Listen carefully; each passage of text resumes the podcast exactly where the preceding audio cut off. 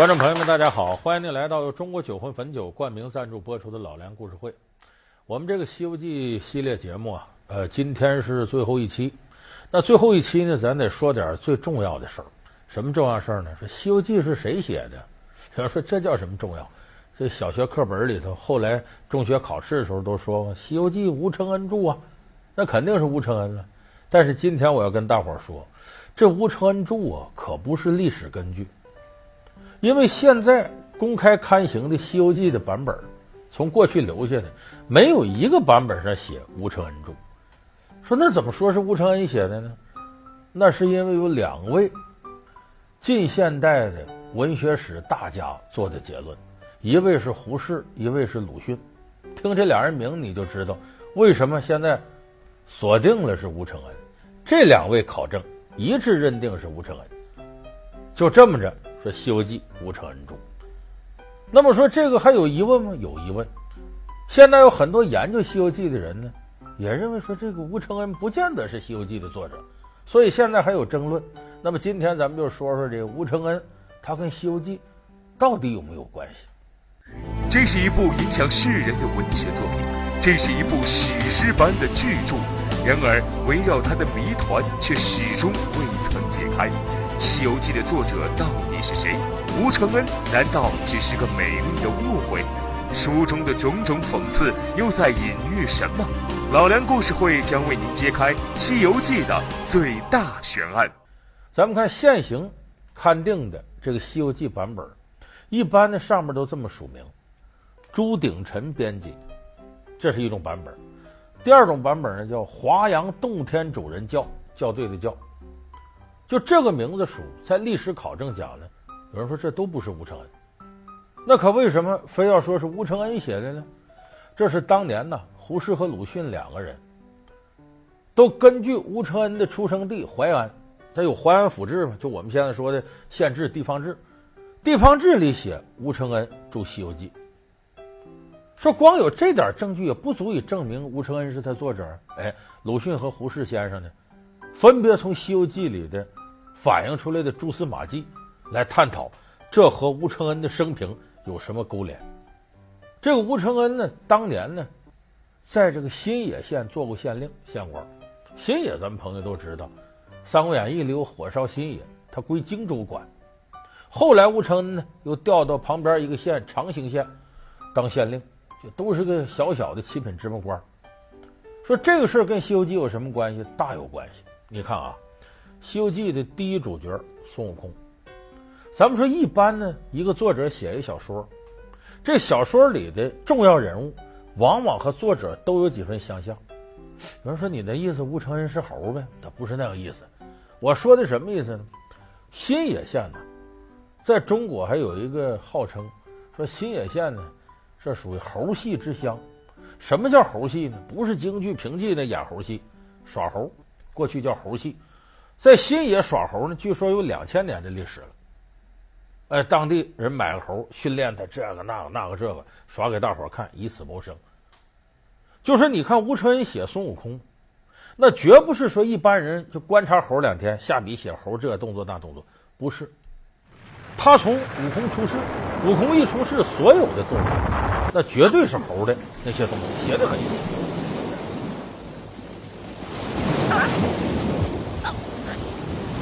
就你通过他对孙悟空细腻的描摹，就是吴承恩一定对猴有着特别深入的观察，他才能写出来。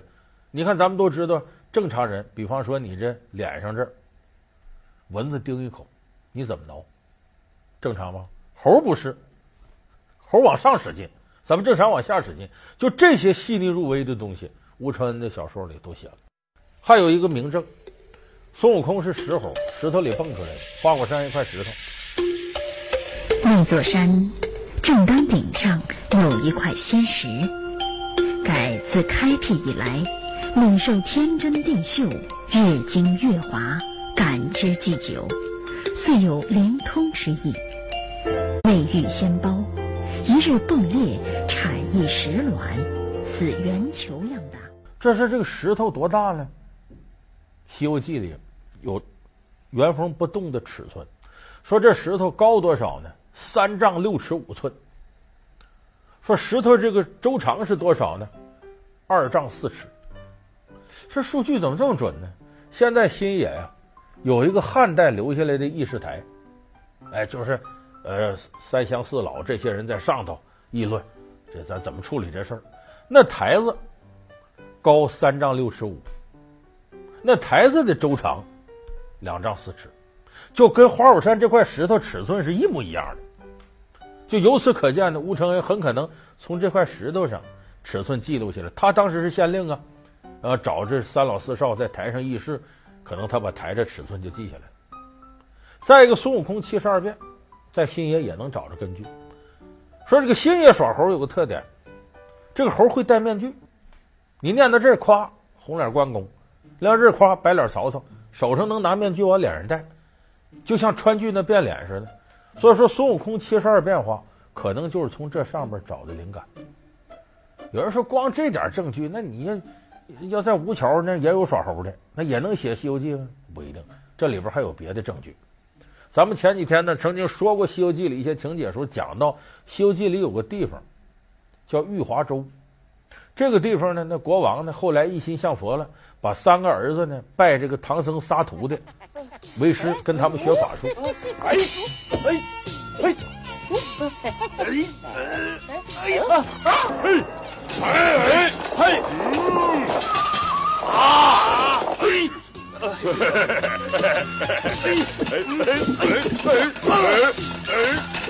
这个时候，吴承恩呢，先在长野当县令，然后调长兴县当县令，先在新野，后到长兴，然后转到京王府里头，哎，当个小官。那么他在京王府的时候，这京王府名字就叫玉华府。他这里头，京王确实有仨儿子，而这吴承恩学问大呀，经常教他三个儿子读书。可能这仨儿子拜唐僧仨徒弟为师啊，就是从这上来的。所以这里头所有地名，只有这玉华州是实写。这是京王府，也叫玉华府。当然，我这只是粗略呢说两点关联。鲁迅先生和胡适先生考证呢，比我说这要细得多。就通过吴承恩一生的生平来找他跟《西游记》里边这个事儿的联系。吴承恩呢，他出生在这个淮安，一个非常普通的家庭。咱们以前说过，他爸爸他本来祖上做过官，到他爸爸这辈儿就败落了。后来他长大了，他家里这。盼着儿子出人头地呀，得好好学。为什么给他起名叫吴承恩？过去说承恩，承恩，承谁的？皇上的恩。一般人给你点这好处，不能叫承恩。意思是什么呢？你得沐浴皇恩，考取功名，给咱们家翻身。吴承恩小时候学习呢，确实是好。吴承恩自幼聪颖过人，能诗善画，十几岁就进学中了秀才，学中考试总是名列前茅。深受淮安当地士绅乡人的器重。一位省里来的官员见了吴承恩的试卷后，曾经激动地预言：“这孩子将来必成大器。”唯一老师对他有点看法呢，就是除了课程以外，他看闲书看得多，对鬼儿啊、神儿什么的感兴趣。那是他不对这感兴趣，他也写不出《西游记》。后来这不是十来岁了，开始科举考试。吴承恩呢，是一年考不上，两年考不上。一直折腾到四十多岁，吴承恩在当地已经很有名了，都说他学问大，管这个考试这官员，搁现在说就招生办主任。说你这人这么有名，四十来岁了，胡子都要白了，跟这些小年轻混一块，行了，给个贡生吧。什么贡生呢？搁现在说就保送，就给你保送上去吧。保送上去按律呢，得到这个省城，然后到京城。把自己这个文凭之类递上去，等着干嘛呢？朝廷给往下给你派官儿，啊，说那儿有个县令刚退，你去顶他去吧；那儿有个道台刚死，你顶他去吧。得上头给你派。结果这吴承恩呢，去是去了，在那一待挺长时间，没人理他。为啥？你又没钱，你得上下打点才能轮到人给你安排。那都知道，清朝时候有句话叫“三年清知府，十万雪花银”。那你当了县令，那就有搂钱的机会。人凭啥一直安排你呢？所以吴承恩溜溜六年啥官没捞着。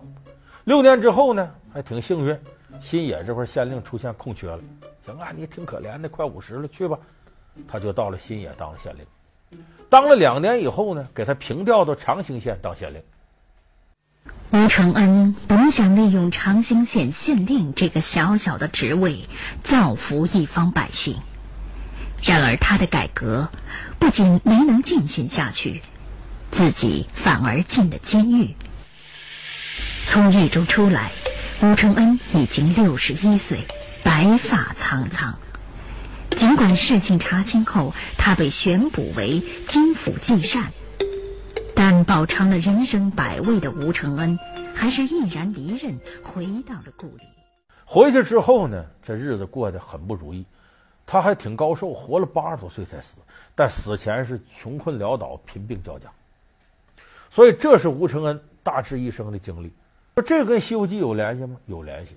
吴承恩把一辈子官场见到这些牢骚，基本都发散在《西游记》里。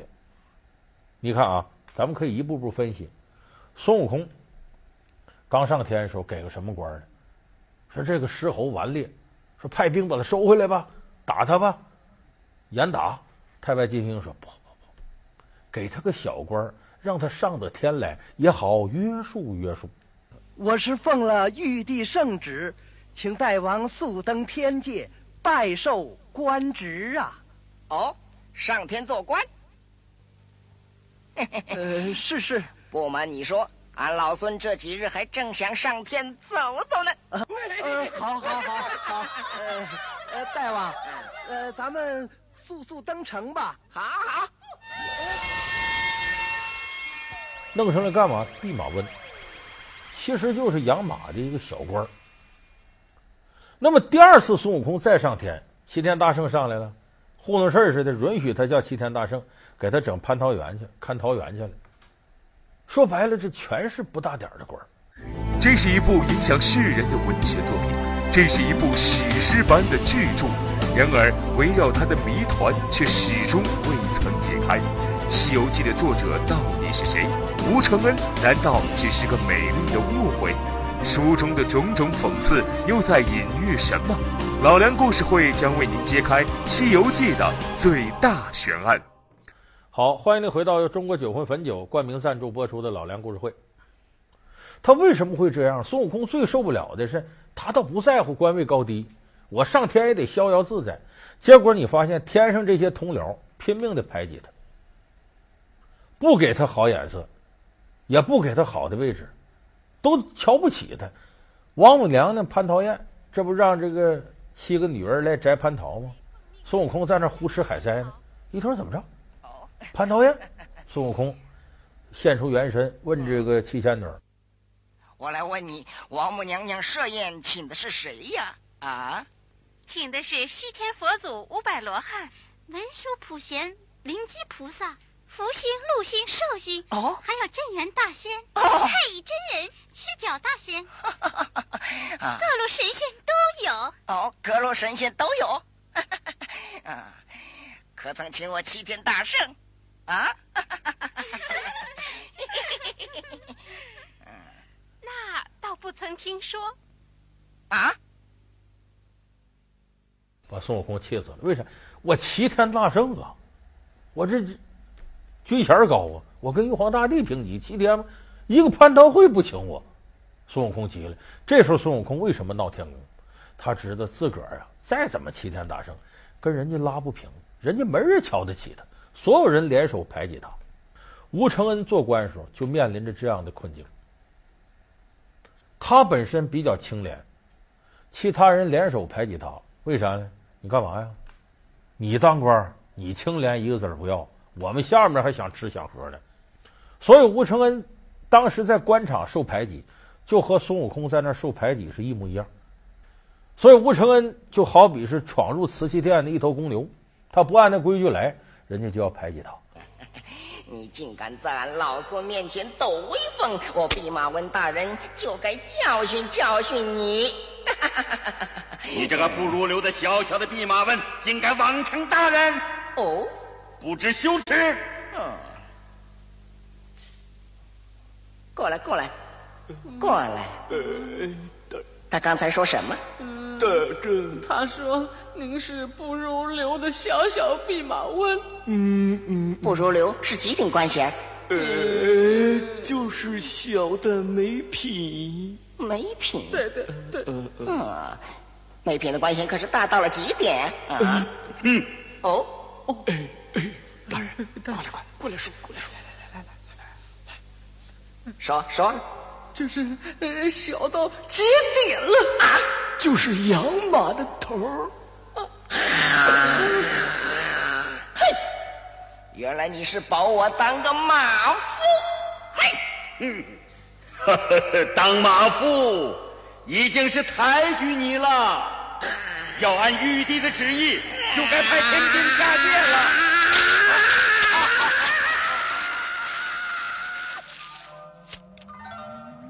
所以孙悟空在天上受排挤，是吴承恩的一种春秋笔法。你想想，这个地面上大家这个勾心斗角的，你天堂应该很和谐的，玉皇大帝管的，他为什么吴承恩还要这么写呢？就是天上地下一般黑，只要是有官有皇上这地方都一样，哪儿都一样。这孙悟空呢，见过如来佛，见过观音菩萨，见过玉皇大帝，见过太上老君，在天上噼里啪啦这通打，没服过谁。可到了地面保唐僧取经，横垄地里拉车，一步一个坎儿，下来这些妖怪一个个这么厉害。有人就说：为什么他在天上那些神仙都打不过他，到地上妖怪他都弄不了？说孙猴能到哪儿去了？有个结论吗？天上那些神仙呢，都是给皇上和如来佛打工。说白了，我才不使劲儿，我让你金箍棒碰一下，我犯不上。拿起刀枪准备一下打孙猴，赶紧就撤。到地上不一样了，那些妖怪都是自己下海出来创业的，你动他利益跟你玩命。还有重要一点，这些妖怪哪个都有来历。你看那个最开始碰的黄风怪，一刮风把孙悟空眼睛都差点弄瞎。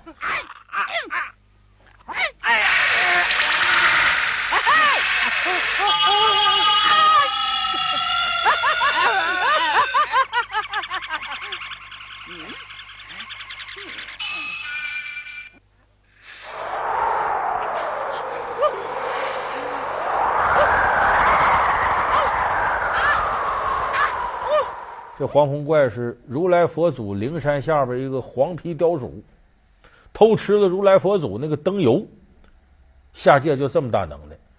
他本是灵山脚下得道的黄鼠，偷了佛前琉璃盏的灯油，逃来下界黄风洞为妖。我要把他带去面见如来，以定其罪。啊。原来是佛祖家的老鼠下界为害啊！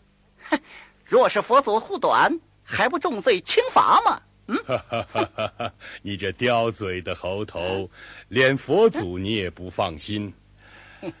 说白了，这哪是如来佛祖？怎么不知道这位？说不定就如来佛祖养的一个宠物，就跟那龙猫似的。所以孙悟空碰到这样的，动不了人家。就这么小一个人物，但只要是跟着。上天这些人在一块待着，下来都有能耐。所以这吴承恩在官场里边轱辘这些年呢，对这个体会非常深。就是说，你真想往上走动走动，他这身边的人你不能小看，而且这些人刁蛮刁钻，他要祸害你，往死了弄。这就过去官场有句话嘛，叫“奴使奴，累死奴”，什么意思？主人使奴才可能很宽容，你要让奴才使唤奴才，奴死奴，累死奴。就奴才要使唤奴才，得把奴才累死，因为他最知道这东西，我怎么祸害这奴才，自个儿就当奴才过来的。所以这阎王好见，小鬼难逃，这是中国社会几千年下来封建专制时代留下的劣根。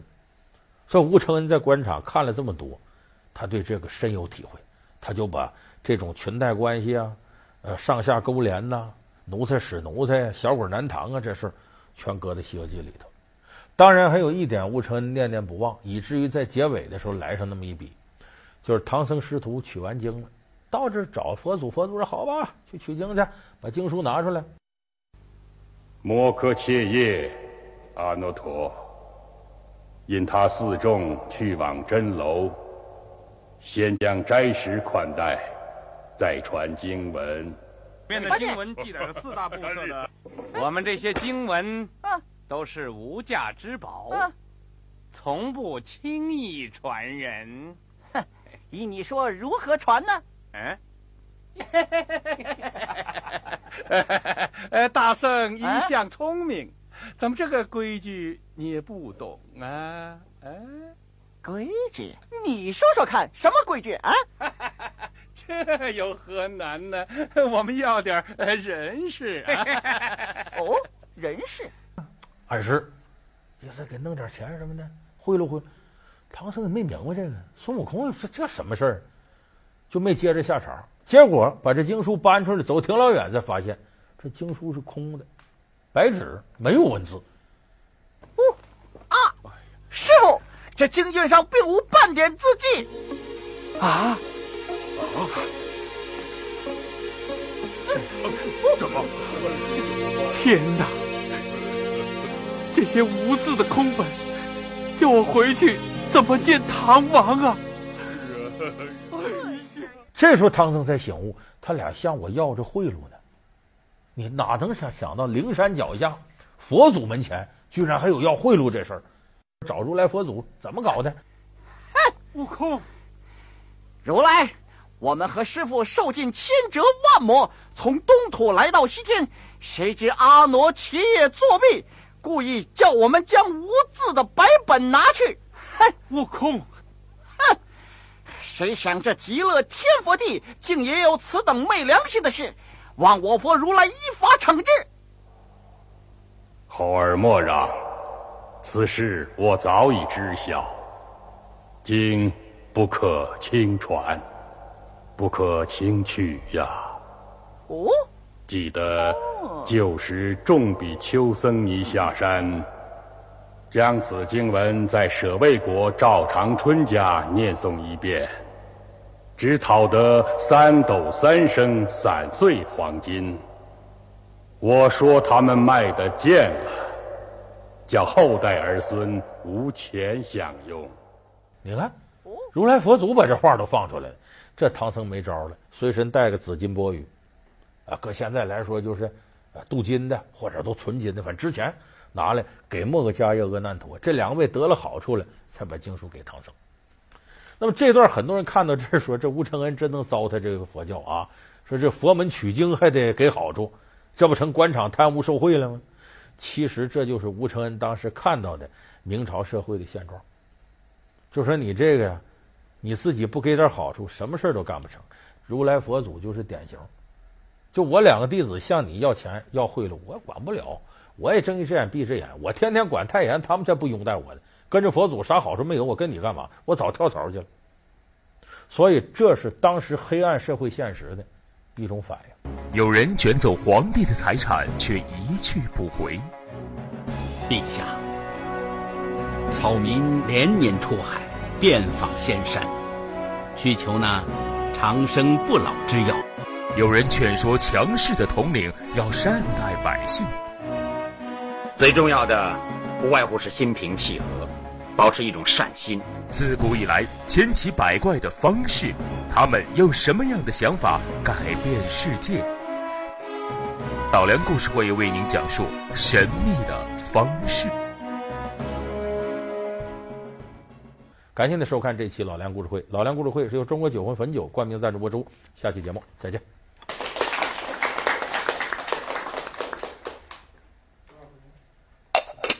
嗯。二十五分。